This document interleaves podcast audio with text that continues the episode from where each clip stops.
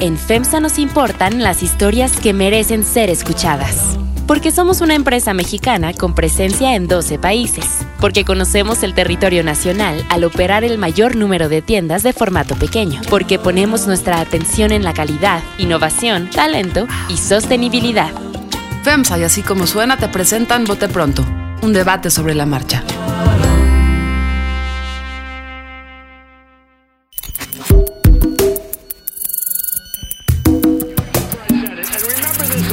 Carlos Puch, María Scherer Ibarra,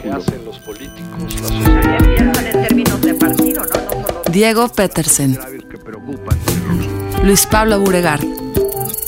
Este era uno de los grandes orgullos del gobierno de Peña Nieto. Gobierno asociado con la corrupción. Es que no sirve para hacer política. En Bote Pronto. Un debate sobre la marcha. Bienvenidos a este Bote Pronto especial y es especial porque estamos en Guadalajara, porque vamos a hablar de lo que está pasando en Jalisco. Es tiempo de Phil. Está María Scherer, como siempre. María, ¿cómo estás? Hola, ¿cómo están? Tú. Está Luis Pablo Buregar. Luis Pablo, ¿cómo estás? Muy bien. Y está Diego Petersen. ¿Cómo estás? Venimos Carlos, a verte. María. Entonces, déjame, a ver, déjame arrancar así, Diego. Eh, Enrique Alfaro ha sido el único gobernador, aunque no lo sea todavía, que ya van dos veces que eh, le responde a Andrés Manuel López Obrador. Es decir, que sale a decir esto está mal. Lo dijo hace, ¿qué serán? ¿Dos meses? Eh, la primera vez que se habló de los superdelegados. Y la semana pasada, de hecho, ya fue un posicionamiento más fuerte sobre elaboración de presupuesto, por supuesto, superdelegados, eh, muchas otras cosas. Am, platícame un poco cómo lo ves. Digo, tú llevas toda tu vida eh, siendo uno de los principales periodistas de Guadalajara, has visto gobernadores pasar, conoces a Enrique Alfaro hace mucho tiempo. Platican, arranca tú. A ver, yo veo dos cosas en esto. Primero, eh, es una demostración de fuerza interna porque lo que hace es convocar, ahora sí que a lo que en tiempos del PRI diríamos las fuerzas vivas, ¿no? A las fuerzas vivas de, de Jalisco, convocarlas a una plaza pública para que lo respalden en esta manifestación que lo que busca es posicionarse nacionalmente como el gobernador que le va a topar a Andrés. ¿Por qué quiere toparle a Andrés? Primero porque no puede estar en la peor posición en términos presupuestales. O sea, el presupuesto ya se los quitaron. Entonces no puede perder, no tiene mucho que perder ahí. Aunque por ahí Andrés Manuel diga que no va a aceptar chantajes o se, eh, salgan ahí algunos senadores a decir que, bueno, pues desaparecemos poderes como si fuera así tan fácil, ¿no?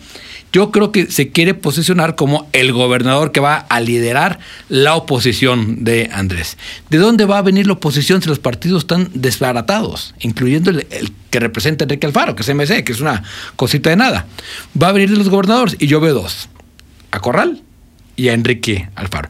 La diferencia es que Enrique es mucho más libre, porque no tiene partido, no tiene quien le haga, le haga sombra y sí tiene esta capacidad de convocatoria. María, ¿crees que va a poder convertirse en un líder nacional? No somos muy buenos ¿eh? para voltear a ver líderes en otras partes, ¿no? Eh, no, pero creo que sí, Carlos, por, por la ausencia de líderes eh, evidente en todos los partidos, ¿no? Como decía Diego, en, en el PAN, pues además de que está desbaratándose, en el PAN habrá cierta competencia interna, ¿no? El PRI, pues el PRI está borrado, no, no solo en términos de partido, en términos de líderes, ¿no? No hay nadie ahí, eh, digamos, como predispuesto o predeterminado para, para encabezar eh, o para reconstruir más bien ese partido.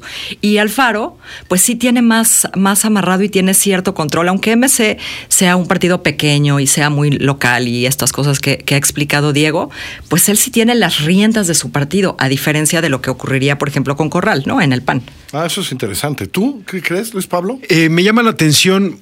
A ver, a mí me parece que Movimiento Ciudadano está bien que pelee una o empuje a Morena a ser algo más progresista. Me, me gusta que haya como cierto empuje y cierto choque en esas dos fuerzas. Y también yo creo que Alfaro es un grillo profesional. Hay que recordar eh, que el frente, el frente, el frente ciudadano del PAN, del cual después se renegó, fue operado por Alfaro. Alfaro se reunió con muchísimos políticos de todos los, de todos, trató de convencer a Cárdenas, fue con muchas figuras más allá de de eh, sus partidos y, del propio PAN, sino a buscar figuras ciudadanas. Entonces yo creo que sí tiene, eh, sí tiene conocimiento como de la realidad y tiene conocimiento también de las riendas políticas que se pueden estructurar y que yo creo que están pues, en busca de estructurar una oposición a lo que será López Obrador. También creo que me, llama la atención si eh, Lomelí no fuera este personaje, el superdelegado o este que virrey que le quieren imponer desde Ciudad de México, si Alfaro sería tan sonoramente, eh, pues estaría tan sonoramente en desacuerdo a, estos superdelegados. Lo que pasa es que no hay de otros, ¿no? O sea, todos los superdelegados son o los que fueron o los que van a ser candidatos a gobernador. O sea, hay que entender que la estructura de delegados es una estructura de partido. Lo que está construyendo Andrés Manuel es digamos, un gobierno compartido, como era el PRI, ¿no? Este, o como eran estos gobiernos que tenían el partido a su disposición, y está construyendo un partido a partir de la eh, el uso eh, del presupuesto, ¿no? Digamos, esto yo creo que es una nueva forma de corrupción también, por eso, ¿no? Eh, sí, pero a ver, tú decías, no tiene nada que perder. Pues a lo mejor sí tiene más que perder Alfaro, ¿no? O sea, un poco la pregunta hoy en las mesas, este fin de semana que hemos estado en Guadalajara, un poco lo que se pregunta la gente es, ¿no? Y por eso me llamó un poco la atención que decías, no tiene nada que perder, pues a lo mejor algo tiene que perder. Es que le quita, eh, cuando ya te quitaron todo el presupuesto, ¿no? Es decir, cuando dicen, ¿qué es el presupuesto federal? Que hay, que dejarlo muy claro. O sea, los estados eh, la mayor parte del presupuesto federal va a la nómina de educación y salud. Eso no lo puede tocar ni Andrés Manuel, para decirlo con... O sea, eso no lo va a tocar nadie, ¿no? Lo que sigue es el presupuesto para obra pública. Y ahí es donde los gobernadores van y negocian y jalan este, de aquí y de acá. Todo eso es lo que ya le quitaron. No hay en el proyecto de presupuesto ninguna obra importante para Jalisco, según lo que dice Alfaro lo que dice Lomelí es, ni siquiera hemos empezado a discutir eso, ¿no? Este, eso es increíble que estemos hablando como de dos gobernadores. Sí. ¿No? Es decir, Lomelí, Alfaro, ¿no? Y luego la reacción de Morena, que fue muy tonta. Es decir, lo de J. Cole, lo de Félix Salgado Macedonio, hablando de desaparición. Bueno, lo de, Félix Salgado Macedonio yo creo que fue como un monrealazo en chiquito, ¿no? Creo que es un cuate sin ninguna credibilidad. y queriendo salir en la una ignorancia estúpida. ¿Cómo, ¿Cómo piensan plantear una desaparición de poderes, no? Sí, no, yo creo que fue eso, ¿no? Que fue Monreal en chiquito y este cuate queriendo salir en la televisión. Ahora, eh, yo creo que Alfaro no, es que tenga que perder, es que ya eh, sale con todo perdido, exacto. Sale como cercado, ¿no? ¿no? Va a tener el control de la seguridad en su estado, no tiene el control del presupuesto, no tiene nada. Entonces, en ese, en, ese sentido, creo que eh, Diego tiene razón. No es que tenga que perder, es que ya lo perdió, ¿no? Parte de, parte de una situación negativa, desventajosa para su estado y para su figura. ¿no? Porque él él para crecer en estos años, pues necesita dar resultados. Habrá que ver cuál es la palanca que tiene un poco, porque la historia también de López Obrador con Alfaro es muy particular, ¿no? Eh, es decir, un, eh, Alfaro, un político ultra local que comenzó, que comenzó apoyándolo en una campaña presidencial y después eh, ha sido duramente criticado y denostado por López Obrador, quien lo ha llamado pues un pelele, un. ¿Ah, en campaña? ¿Cómo le llamó en campaña? Traidor. Traidor suelo. Traidor suelo, le sí, dijo. Porque ni traidor grandote, traidor suelo, ¿no? Entonces, sí le dijo. Yo, yo, yo, sí quiero saber cuál es la palanca o, con qué va a negociar Movimiento Ciudadano, sabiendo que tiene un 5% en ambas cámaras, ¿no? A nivel federal, aunque pues, Jalisco es un bastión también importante, ¿no? Sí, yo creo que, a ver, la carta que tiene el Faro se llama Jalisco, no MC. Es decir, MC eh, eh, no es, es un partido que solo existe en Jalisco. De hecho, su resultado en el resto del país es peor que la elección anterior. O sea, cayó en todos lados menos en Jalisco y conserva el registro gracias a que en Jalisco tienen este gran trabajo político que lleva este, seis años construyendo. Alfaro es muy bueno para tejer filigrana, eso es lo que hay que decir, es muy buen político en esa parte. Pero al separarse de Andrés Manuel, porque él pensó que con Andrés Manuel no, no le ayudaba para ser gobernador, entonces literalmente se separa y por eso le llama traidor suelo. Y Andrés Manuel no es fácil en ese sentido, o sea, no, olvida, es rencoroso, es memorioso y rencoroso. Dice Luis Pablo, sí, sí, sí, ¿no? Y bueno, eh, eh, para agregar algo a lo que, a lo que decía Diego, eh, Alfaro ha sido muy muy cuidadoso de su, digamos, de su mercado electoral local, ¿no? Perdió la, la, gubernatura de Jalisco y, se quedó. Fue alcalde de Guadalajara. Él, él, él, entonces tiene ese, eh, digamos, su territorio bien construido, ¿no? Como tú decías, filigrana pura. Pero a, a, mí hay un dato que me llama la atención. Eh, cuando, cuando arrancó el Congreso eh, en septiembre, Mario Delgado estuvo a punto de apoderarse de una iniciativa de Movimiento Ciudadano para eh, derogar la ley de seguridad interior. Era un poco en, este, Sí, sí, en sí, esta es cierto, de es aprendizaje. Y eso es, eso es curioso, ¿no? O sea, que estuvieran dispuestos a utilizarlo como una herramienta. Después ya alguien le dijo, oye, no te metas en el Congreso de arranque una ley que efectivamente veríamos después que le iba a tirar la Suprema Corte de Justicia.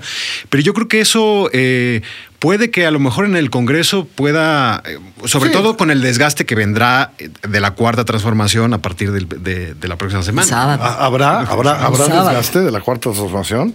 A ver, ¿habrá cuarta transformación? No, bueno, empieza el sábado. Eh, no tenemos bote pronto hasta la próxima semana, entonces vayamos por ahí. Es- ¿Va a haber algo espectacular el sábado? Hay mucha gente, ¿no? Los rumores siempre, ¿no? No, van a ver el anuncio de tal. Aunque él ha dicho, básicamente, que lo que va a hacer en el Zócalo es como, como nada más enumerar todos los compromisos y promesas, pero creemos que va a haber algo espectacular, algún anuncio que nadie sabe, María. No, pero tiene, sí tiene que hacer un, y, y parece que va a ser un mensaje moderado de nueva cuenta como para tratar de volver a tranquilizar a los Mercados, y a toda esta gente que está muy nerviosa, entonces tiene que, que dar un discurso en ese sentido, ¿no? Es, poco es para lo que se espera. Apaciguar. ¿no? A lo mejor el wishful thinking, ¿no? Pues sí, Y, bueno, y porque- más pueblo, Oye, ¿no? Y más, más pueblo en, todo el, Zócalo, numerito. Yo no creo que él pueda en el Zócalo, no, no, no lo veo en el Zócalo eh, siendo moderado y tranquilizando a los Es un, mercados. es- es un, es un meeting más, ¿no? Ese, digamos, el primero. Pero es, es un poco lo que dice Diego de, eh, a lo mejor, tanto han dicho de, no, espérense que llegue, espérense que llegue.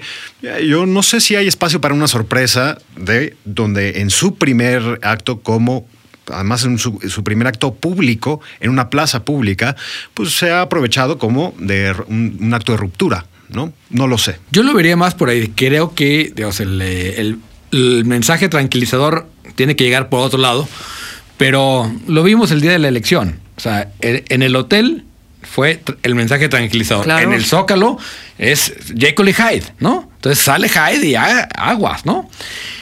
Probable, lo que- rumores ahora es que si va a anunciar un Congreso Constituyente, por ejemplo, buscar crear un Congreso Constituyente, Pues empezó a hablar que la cuarta transformación pasa por la moral, cuarta ¿no? Ya hay constitución. convocatoria. Bueno, por lo pronto lo que ya va a haber es constitución moral. Así que todos pueden mandar sus mensajes, pueden decir lo que, lo que quieran, ya va a haber constitución moral. Y a mí es la parte que nada me preocupa, eh, que digamos que de repente se comporta más como líder religioso que como jefe de Estado. Pero ya dijo hoy que la constitución moral no tiene nada que ver con la religión, o eso dijo. Así que, en fin, este es el último bote pronto del sexenio de Enrique Peña Nieto. El próximo bote pronto será dentro del sexenio de la cuarta transformación. Un placer estar en Guadalajara. Vengan a la oye, lo vamos a extrañar, ¿eh? ¿A quién? A- Al las pifias de Peña hombre. Qué tristeza. Uy, pero el último, es el último bote pronto del sexenio de Peña Nieto y ya estamos hablando de López Obrador. Y no estamos hablando de Peña Nieto, sí, eso de- es muy sintomático. Como dice un buen amigo, el expresidente en funciones. ya se va. Gracias, María. Gracias a ustedes. Gracias, Luis Pablo. Gracias, Carlos. Señor Petersen, un placer como siempre. Igualmente, como siempre. Recuerde, estamos en Spotify, en iTunes y en la página así como suena.mx. Soy Carlos Puch. Que la pasen muy bien. El próximo martes nos escuchamos. Que no sirve para hacer política. Vote pronto. Un debate sobre la marcha.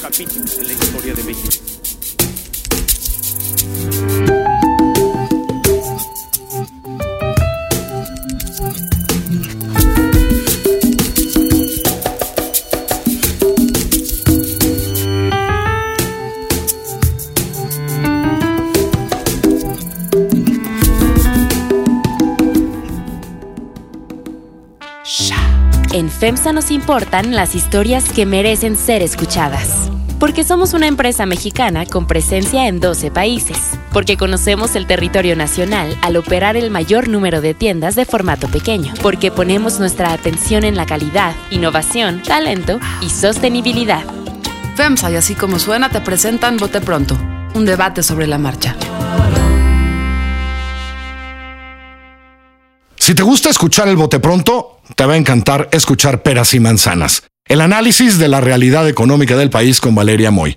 Busca Peras y Manzanas en nuestra página en así como suena.mx, en Spotify, en iTunes y en nuestra aplicación.